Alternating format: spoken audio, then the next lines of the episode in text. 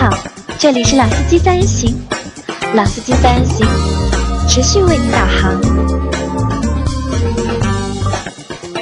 哎，Hello，大家好，欢迎收听老司机三人行，我是周老师。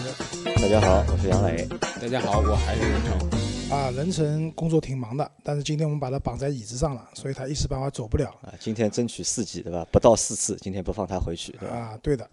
讲到四次啊，这件事情啊，其实就是跟乐趣有关，对吧？我们为什么四次跟乐趣有关？这个我我觉得两次差不多了，对吧？四次有点累，对吧？啊，过了过了，十九大了啊。你们都是老司机了，我还是新手嘛。啊，对。兄弟有没有漂亮的姑娘给我介绍一个？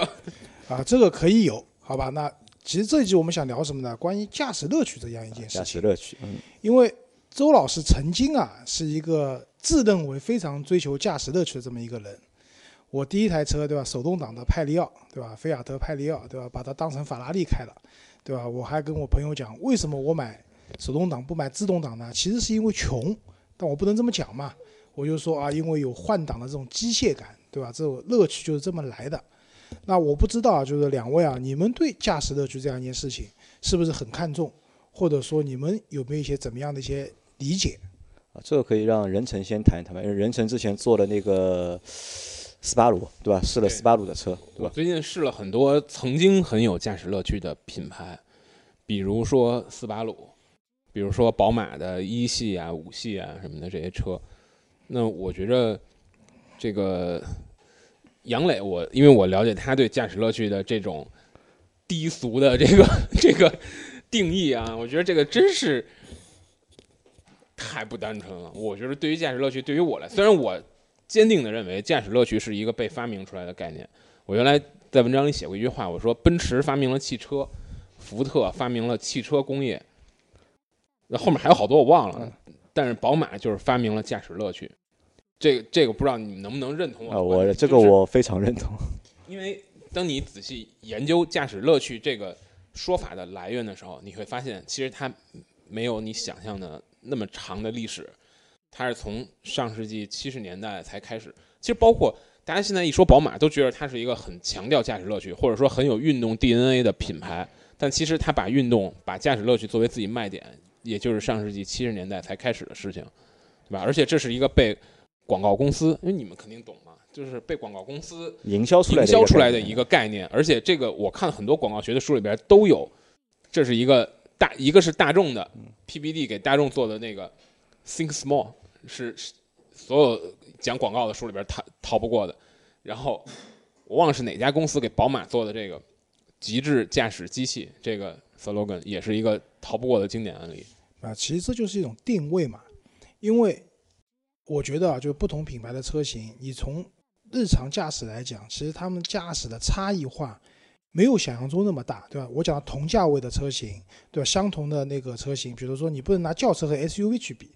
如果同样两部轿车，他们同价位的同品牌档次的车型，你说他们之间的驾驶的感受会有很大的差异吗？我认为是没有的。但是在不同的心目中，它就会产生出不同的一种驾驶的乐趣。的感受可能差不多，但是乐趣是不一样的，对吧？杨磊，你有什么想法？呃，我觉得就是驾驶乐趣，乐趣这件事情，我认为，我一直认为驾驶乐趣这个东西是一个伪命题啊，就是这个可能也和就是我本身对驾驶这件事情就是不是那么热衷，可能就是会有关系啊。就是比如你给我什么声音，我其实我开过车还蛮多的，就是因为周老师也一直坐我车嘛，就是我开每辆车其实感觉都是一样的，对吧？都是慢慢吞吞的在开，对吧？其实就是开不好嘛。其实对我来说，就是我可能不是一个就是一直热衷于驾驶的人，所以你让我去谈驾驶乐趣，那我觉得这是一个就是一个伪命题，可能只是出于一个在营销的过程当中或在广告的过程当中需要去提的一个标签或者做的一个就是创意而已。我甚至就是都很怀疑啊，就是驾驶乐趣这个东西啊，到底有还是没有？那所以就是我我想出来，我们要做一期这样的一个节目，让大家让你们两位老司机对吧，来谈一谈到到底有没有驾驶乐趣，驾驶乐趣这件事情。那我觉得是这样，驾驶乐趣肯定是有的，对吧？这点人人同意吗？同意，对吧？但是对于每每个人来讲，它的方向不一样。对比如说对于你来讲，你觉得驾驶乐趣就是我他妈今儿开奥德赛出去，我能跟人车震一下，我觉得这个它给我生活带来莫大乐趣。啊，注意尺度，注意尺度啊，注意尺度啊！我们播的时候，十九大应该已经闭幕了吧？没有这个奥德赛这件事情是主要是杨磊需要，他需要空间大啊，就是，但是我同意是说人生讲的，不同的人对于驾驶乐趣的这个定位或者说你脑海里面想象的驾驶乐趣是不一样的，对吧？刚才任成讲，就是他试过一些曾经很有驾驶乐趣的一些品牌，比如斯巴鲁，对吧？斯巴鲁这个车的话，因为我接触也比较多，但是其实我们在国内看到的比较多的斯巴鲁是没有驾驶乐趣的森林人，相反就是说特别有驾驶乐趣的翼豹其实并不多见，对吗？对那其实在这个层面上来讲，很多人觉得说我买斯巴鲁，对吧？我看中它水平对置的发动机、全时四驱的系统等等等等等等。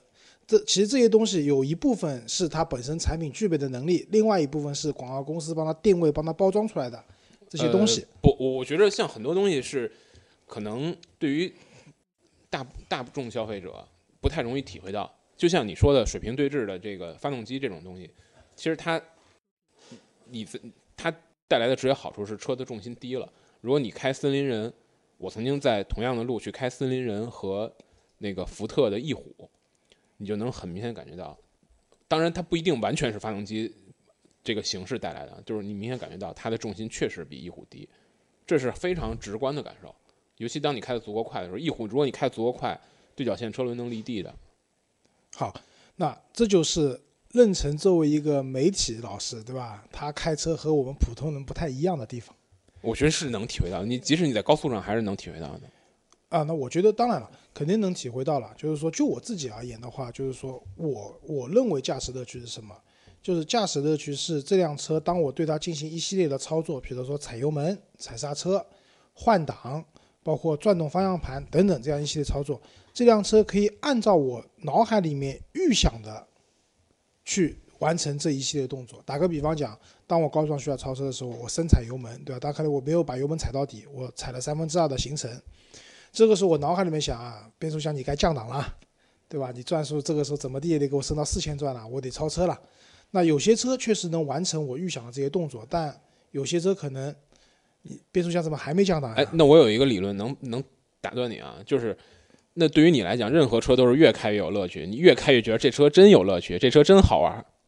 对因为因为你脑海里的这个一你你的这个假设会被不断的修正，对我承认的，但所以就所以你就是你觉得你开了二十年的普桑最有乐趣。啊、对的，如果今天给你那台你最开始开的派利奥，你一定觉得啊好有乐趣。我有要说不忘初心，那就是你啊，十九大精神呢，同志。是这样，就是我朋友有一辆跟我同一年的那个西耶纳，就是派利奥的三厢版，我一直忽悠他把那辆车卖给我。其实我就是想寻找当初的乐趣。但话说回来，就是说，是的，人会在就是大脑有个适这个是不是跟初夜最美好有什么相似的这种 这个逻辑呢？啊，这个倒没有了。但是我想讲的是，这个东西也有一个范围。就打个比方讲，我我的大脑可以适应一个变速，比如说变速箱降档，对吧？快的车子可能零点三秒、零点二秒就完成了，慢点车是零点五秒，那我能适应到零点五秒这个程度。但是像杨磊的宝骏七三零需要两两秒才降档 不，行了，对吧？那我可想我没有那么强的适应能力。对，其实这个吧，说起来变速箱降档这个事儿，就能谈，其实能谈很多。比如说，我说一个很前两天我刚试到的车，就是新一代的这个斯巴鲁的 XV。那因为这台车是，其实你从它的配置上看，它没有任何，它没有任何具备驾驶乐趣的潜质。为什么呢？作为一台基本上是个紧凑型的 SUV 或者叫紧凑型的跨界车，2.0的自吸发动机，CVT 变速箱。对吧？这东西它在动力的传递速度上和响应上会有很明显的这种先天性的劣势。那但是你会发现，这个变速箱比原来的 CVT 有一个很聪明的地方，就是原来我不知道你开 CVT 车有没有一个体会，就是你通通常是砰一脚踩下去了，然后你会听见发动机嗡上来了，然后动力会有一个滞后。那在这个车它在开发的过程中，因为我就发现它没有这个现象，那我就去跟他，因为因为会有那个媒体的 QA 环节嘛，我会跟他工程师说，我说我发现这个车没有这个现象，我觉得很好。我觉得这个 CVT 变速箱简直就是 CVT 里边一股清流，嗯，他说对，我们用了，但他他说就是说日语那个翻译也没说太清楚，大概就是说他们特地在变速箱的程序设置上去故意避免了你的这种感觉。那事实上，我想说的是什么呢？可能它的换挡速度，它的这个齿比的转换速度并没有加快，而你的体验变好了，对吧？所以我就说，对于我来讲，驾驶乐趣是什么呢？其实它是首先极限性能一定是乐趣的一部分，极限性能因为体现在哪里呢？比如你车能开得足够快，你加速能够足够快，你能够以足够快的速度过弯。因为我觉得汽车它它对于我我为什么喜欢汽车？因为我觉得汽车是你，比如它的力量、它的速度，它给你带来空间的自由，我觉得这些都是人类动物性的本质啊，就是突破人自己的极限，不是突破人自己极限，而是人动物性的本质，就是人应该先天会喜欢这种奔跑，很有力量的东西，人会先天的喜欢这种这个精密的机械，所以人才发能发明锤子，对吧？然后小猩猩现在还不能发明锤子，就是这说远了。那所以就是我一般我一歌颂什么高性能的车，我同事就讲，呀又开始了它动物性的堕落，你知道吗？就是像动物性的堕落，因为这些是最刺激你人本身，给你带来刺激的东西，会让你爽的东西，对吧？这这是一方面，但另一方面，我觉得还有一个很重要，就是车会跟你有一个沟沟通，就在你驾驶的过程中和你跟你有个沟通，比如说，它通过方向盘的这种力矩的变化给你的提供的路面的信息，比如说这个减震器通过这个车的支撑在，或者说通过跟方向盘转向系统这种精密的调教，给你的让你对车辆极限的这种预预判，我觉得都会给你很很真实的体验。就是简单的讲，就是说。驾驶乐趣虽然是一个很抽象的概念，就你前面那个理论，我可可不可以认为是就是人的另外一种就是控制欲，对吧？对，一定是的，本身就是先是就是是满足你就是在力量啊、速度上面的一个追求，然后有了之后，就是你在控制这个东西，你又能够控制住它，就是然后从就是就激活就是你原本内心的那个就是欲望，对吧？从中得到一个乐趣。我我举一个很极端例子，就是比如说宝马的 M 跟奥迪的 RS，就我我开过很多 M 跟 RS 的车，那我会发现他们俩完全不一样。就是 M 是你在开的时候，你会发现你你要你要跟他较，就是你要跟他抗衡，你要他在跟你互相的较劲，你要去提高自己的技术，你要去摸他的脾气，然后你就能开得更快。那当你完成了这个学习和自我挑战，或者说完成这个对车的了解的这个过程之后，那这个肯定是个驾驶乐趣，你肯定有成就感。那奥迪是另一种方向，奥迪是你不用想那么多，你不用想你的过弯线路，就但当然你你你做一些违反物理原理的事儿也不行啊，就是你不用像你开宝马时候想的那么多，去精精心的策划你的这个弯角哪儿加速哪儿刹车哪儿往里切，你就你就瞎开吧。它也能达到很快的速度，因为它有非常复杂的四驱，有非常复杂的这些很好调的很好的电子，你会感觉到车在弯道中的姿态很不漂亮，就是说它不流畅，你就感觉到哎先推头了，然后噔噔噔就不推了，那个线路又被修正了，它会有这种不漂亮的过程，但它也能让你很快的过弯，你也能听见轮胎在叽叽叽叽叫，你也会很你也会很开心，就是它会。但我认为宝马就会更有驾驶乐趣，因为你有这个互动的过程。但在这个极限的这个过程当中，你不会觉得危险吗？呃，你但你要你要如果如果让我去在体验这种极限过程中，我肯定不能感受到乐趣，我会感到害怕。我会那我任生刚才讲的，让我想到以前一部电影，郑伊健演的，对吧？他爸爸那个柯受良演的，跟他讲人要比车凶，极速，对吧？对吧？就极速。其实刚刚认真讲的，就是他讲的有一半我是同意的。他说人和车之间要有交流，这个我是同意的。我就像我觉得这是驾驶刚才讲，乐趣的一个根本嘛。人要比车凶，对吧？就像我刚才讲的，说我做一个动作的时候，车要给我反馈，我觉得这也是个交流的过程。但是你说极限这件事情，其实我不太同意啊。为什么？就是其实，那你说加速可以够快，那我觉得 OK 的，因为我也喜欢有的时候红绿灯对吧？起步我排在第一辆车，唰一下出去了，感受一下一马当先的这种感觉，对吧？但是限速到了。六十公里、八十公里，甚至高速上，我们国内的高速最高限到一百二十公里，我其实不需要那么多的极限的，对吧？所以我还是反过来讲，是说，当我油门踩下去以后，这个车它可以很快的加速，但是它又是很稳定的。然后当它可以很快的到了一个法律规定的一个极限速度，我觉得这是乐趣，但不是它本身的一个物理的极限是这。样，是这样，能不能和就是有没有和有没有用，永远都是两件事儿。你明白我想说的意思吗？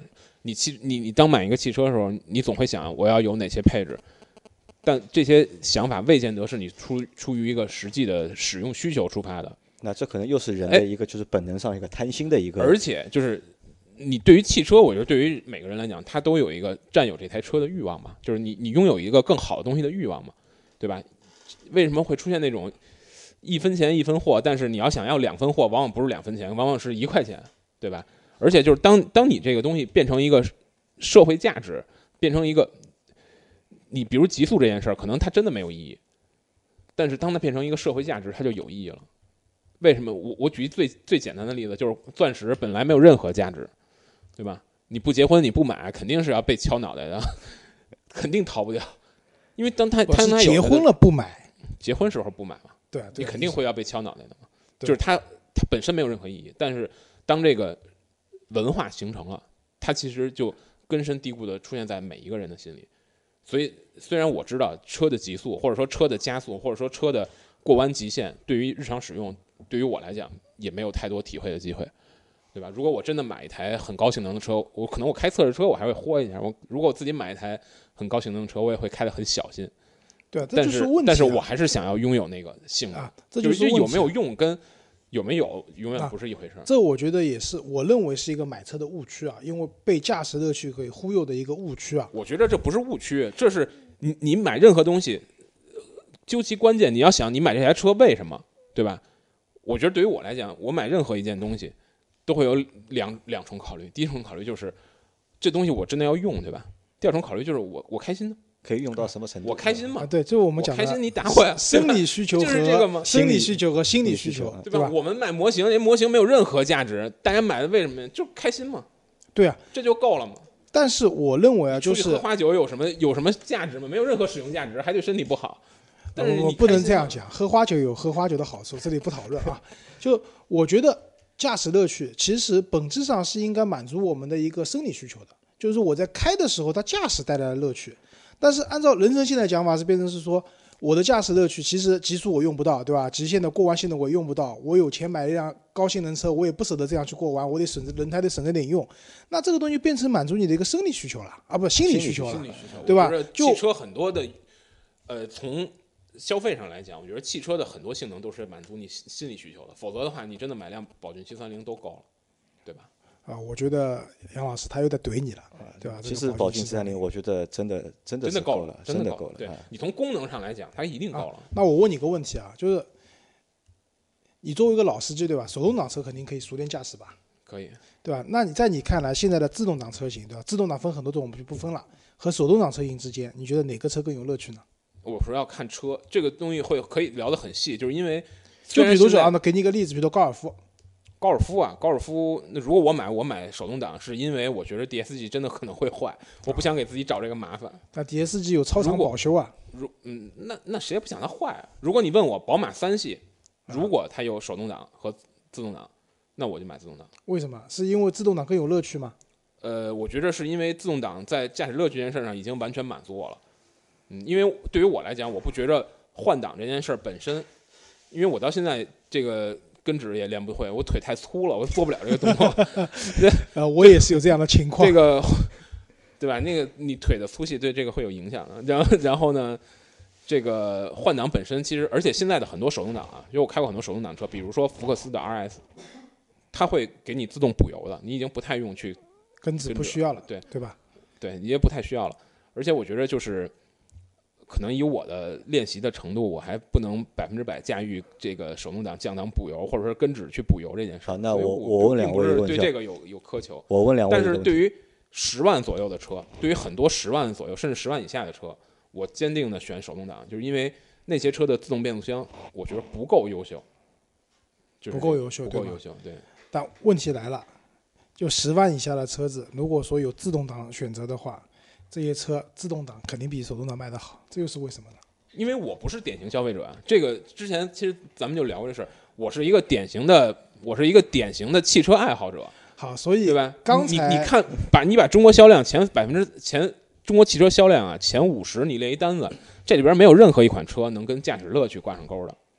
对吧？啊，所以任成讲的驾驶乐趣是一个非典型消汽车消费者的一个驾驶乐一定这。一定是非典对吧型汽车消费者的。那任成，我问你啊，，就是你你你定义的那个驾驶乐趣和现在大多数厂商所定义的那个驾驶乐趣是同一个乐趣吗？我觉得一定不是。我觉得厂商厂商在引导的那个方向，更是你的那个方向，就是你你会认为，或者或者厂商，你从宝马的那个 slogan 嘛，就是就能看到嘛，它不是改成叫越 BMW 之越嘛？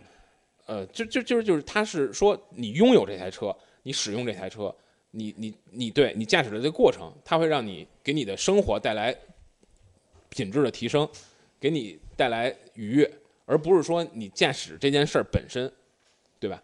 就是它肯定是一个，所以我们现在要走到所以所以对于我们来讲，，面对吧？任成是一个，就是怎么讲，比较小众的这种驾驶乐趣我的，一定是一个小众的消对吧所以，对吧？我觉得杨你对于世界上任何一个国家来讲，高尔夫 R 卖的肯定没有高尔夫多，这道理太简单了。GTI 卖的也没有普通没有 1.4T 高尔夫多。对那所以呢，现在我们回过了头来看，杨磊，我觉得是一个比较符合大众的讲驾驶乐趣的这样的一个用户啊。那我你觉得驾驶乐趣是什么？那我觉得驾驶乐趣是这样的，就是首先呢，我认为驾驶乐趣是驾驶本身，而不是在于驾驶哪台车。因为我认为喜欢开车的人，你给他任何一台车，他都愿意开，他都觉得开的很好我玩。不想开宝骏七三零，这个就像什么？就像我们刚刚学完车的时候，有的人手会手会手会很痒嘛，对吧？看到四台车都要上去试一下，都要上去踩一下，那可能就是驾驶本身是有乐趣的。但这个乐趣呢，只是在于驾驶本身而已，不在于就是你驾驶哪台车。那这是一种驾驶乐趣，但我身上我我不具备。真的不能不能同意。我觉得我我没有开宝骏七三零的任何欲望，呃，那这个可能是你没有开过这台车，因为等会儿晚这是我对你的个人攻击。等会儿晚上的时候，我会带你去开一下我的那台车。其实我们开过的那台车之后，觉得就是其实是能开的一台车。我这么跟你讲吧，你开过宝骏七三零以后，再开其他的车，你会觉得其他的车都是渣。有一种深入浅出的感觉。对，好，继续，那这是一层啊，就是其实你没明白，我主要是攻击一下杨磊。好吧，那不要攻击我，对吧？那这是一层嘛，就是驾驶本身的一个乐趣。那还有一个乐趣在于哪里呢？因为车只是我们的一个交通工具而已。那有车了之后，生活会变得方便，变得便利。那可能就是我们能做更多的事，可能能做更多就是给生活带来快乐的事，呃有乐趣的事。我我觉着就是给你生活带来便利，这永远不是一个能让你爱上汽车的，是是能让你去买汽车的理由，但绝对不是一个能让你爱上汽车的理由。如果这样的话，你应该最爱你们家扫地机器人儿，你应该最爱你们家电冰箱和呃这个电饭锅。我这因为现在不是的，因为我们不是谈就是爱不爱嘛，就我们只是谈一个乐趣嘛。因为我觉得乐趣就是有了车之后，对吧？我可能我的生活会变得便利了，我能去更远的地方，我能载更多的人，拉更多的货，我去我会觉得开心。真的，这个这个也是一个就是乐趣。那可能我的乐趣和你的乐趣就是，我觉得是站在就是两个两端。我觉得你可能是更符合现在厂家所说的那些所谓的驾驶乐趣。所以杨磊平均以每一年半到两年的频次在换车。但如果从你那个角度来讲，我觉得你应该最爱共享汽车，因为你可以不停的换各种这你这你说对了，杨磊呃基本上现在市场上所有共享汽车的账号他都注册了，押金都交了，但从来没借过。因为借不到，对吧？那我我觉得是这样，就是说，可能杨磊和任成他们是站在两个相对比较，就是极端的两个面，对吧？一个是代表了媒体老师，对吧？没事就出去豁个车，反正车撞了也不是自己的，不心疼，对吧？杨磊呢是属于其实根本就不会开车，但是呢，他觉得自己享受到了驾驶乐趣的这样一个人。那回头再说一下我啊，我可能比较中立，我其实我是一个，就上期节目人生讲的这，我是一个属于尝鲜型的一个汽车的用用户户。就打个比方讲，当时我买比亚迪秦，我为什么会买这辆车？对吧？不是它品牌打动我，也不是它新能源的这个理念打动了我，主要打动我是一送牌照，第二个这个车好像有些功能蛮好玩的，比如说遥控功能，对吧？基本上当时我有这个车的时候，只要是第一次坐我的车的朋友，我都会展展示一下下这个车可以遥控。那这个功能呢，不光是炫，其实也有实用性。就像我有一次停车，停完车以后，我的车门打不开了，贴着墙停，那怎么办呢？我先把车开出去，人下来，然后再把车用遥控的方式倒进去。然后当时当时那个边上的保安就惊呆了，对吧？下巴都要脱臼了，惊呆。那我觉得对我来讲，这也是一种乐趣。汽车上的一些新鲜的功要不交，停车费，保安也会惊呆的。你觉得那是一种乐趣吗？呃，我其实有想过从楼上把这辆车遥控开走，然后车上没有人，可能可以逃停车费这样一件事情。嗯、我觉得这是一种乐趣。那另外一种乐趣的话，我觉得还是要回到驾驶本身上来讲，因为我觉得我们大部分人买车，你其实去下赛道的机会并不多。然后大部分人一辈子肯定也不会上赛道去开车，然后你主要的工作还是这个车城市城市内的上上下班班通勤对吧？买菜，偶尔开车去一些稍微远点地方，稍微远一点的，这就是我说那个嘛，有没有跟有没有用是两回事儿。你想拥有这这样一个性能，和你用得到这样的性能是两回事儿，对吧？你想拥有钻石和但是你需要钻石是两回事儿。但我我结婚就没有买钻石，我呼那你吁屌的吧理理性消费。为什么你？屌的，你屌的你啊，你想要那些储备动力的储备，对吧？谁都想要 V 十二的发动机，我也想要，对吧？我想要一个极限更高的这种过弯性能等等。哎但你能不能给我介绍一个结婚不用买钻石的女朋友？有，回头再跟你说，好吧？那在这些情况下，其实你是要付出更多的钱去换这些其实用不到的驾驶乐趣的，我觉得不合理。你只要花得起，你开心就 OK 吗？对啊，但问题是我们买车，你说我们不去讲那些真的很多钱，对吧？我买个车喝花，酒不是也图个开心吗？我很久没去喝花酒了啊，啊，但、啊被你打乱了，我都不知道说什么了。就其实我觉得驾驶乐趣它是在一个范围内可以带给你的一个驾驶上的这种乐趣。打个比方讲，我的预算就二十万，对吧？我希望买一辆车，这辆车首先我要看我的用途是什么，你要七人座还是五人座，对吧？还是需要出去撩菜，你要弄个炫炫的，买辆尚酷这样的车，对，杨磊也买过，对吧？其实也没撩到菜。那在这样的情况下，其实除了驾驶本身，了解的不够全面。其他的功能上面来讲，它也是需要有乐趣的。但这个乐趣未必就是你讲的那种一定要极限很高，我要储备这样的储备这样的一个就是动力也好，怎么也好，我觉得未必。当然，我不可能买辆车，这个车当它发挥到百分之一百实力的时候，就是我想要的。低低的这个低于这百分之一百就不是了，那肯定不一样。我肯定至少也要存个百分之三十的余额在那边吧，对吧？让我可以感受到偶尔让我心情不好了，对吧？或者怎么样的，我想开个快车了，我能用得上。我觉得驾驶乐趣本身来讲是在合理的范围内满足你基本的生理需求的时候，多出的百分之三十的溢价去满足你的心理的需求心理的需求。我觉得这是驾驶乐趣。啊，那可能当然，你买车还是要量力而为了。对量力而为啊就是你如果家里需要用一个七座车，你非要二十二十三万买一个 GTI，那不是那不是跟全家人过不去吗？啊，那那个就啊，当然你这种连结婚连钻石都不买的人，也许可以干得出来这种事情。其实我觉得是这样，就是每个人对驾驶乐趣这件事情啊，定义其实不一样，对对吧？就是人成有而且你人成的愿意为这件事儿花的钱也不一样，哎，对这句话我同意。而且你愿意为这件事儿付出的代价也不一样。没有人不没有人不希望自己的车开起来很很顺畅，很给你带来好的体验。但是有的人可以接受少两个座位，有的人可以接受减震器更硬，有的人可以接受离合器更硬，有的人可以接受方向盘更重。这每个人他接受的东西点不一样对吧他能付出，他能为这件事儿付出代价不一对，样。可能就是人成有人成的乐趣，可能对于我来讲，周老师有周老师的乐趣，周老呃不是周老师，就是人成他能舍弃的是一些，可能可以舍弃两个座位。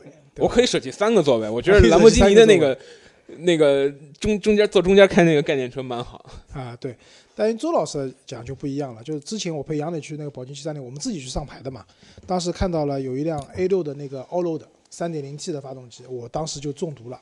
我回来研究了一下，这个车好像也蛮符合我现在的需求的。我需要大空间后备箱，对吧？因为我两个孩子嘛，对吧？但是我又发现，三点零 T 我是想要的，对吧？四驱我也想要的，但是价格好像贵了点。所以如果说我最后去买这辆车的话，我可能会折中，我会买一辆二点零、二点零、二点零 T 的 Aventa 版本，对吧？那其实它已经综合了我对这辆车需要大空间，但是它又接近轿车的这样的一个驾驶感受，四驱、高功率的二点零 T 的发动机，我的乐趣就满足了。所以每个人是不一样的，但是你在选择这些乐趣的时候，就像刚才仁车讲的，你要舍弃什么东西。对你才能愿意付出得到什么有舍才有得嘛对吧付出的，就是你付得起的和你愿意你付得起的钱和你愿意付出的这些，因为汽车很多东西都是一个权衡，对对对就是一个权衡，即这使这说的对对对，即使是 M 三，它肯定也是为舒适性做出很多权衡，不然你把发动机直接焊在车上不就完了吗？这强度最高了。对啊！你要驾驶的去 F 一肯定驾驶的最高嘛，对吧？好吧，那所以这期节目所以就先到所以这期节目有一问题，你知道吗？问题在哪儿？就是杨磊买一上库肯定撩不到菜，因为什么上库是个二奶车，你这怎么可能能行呢？那这可能上货可以能二奶车，这个是北京地区的，可能是这个这对我们上海的二奶车是 Polo，我跟你讲，好吧？啊，好吧那这期节目就就先到这里，好吧？好，大家谢谢大再见家啊，再见啊。下期见。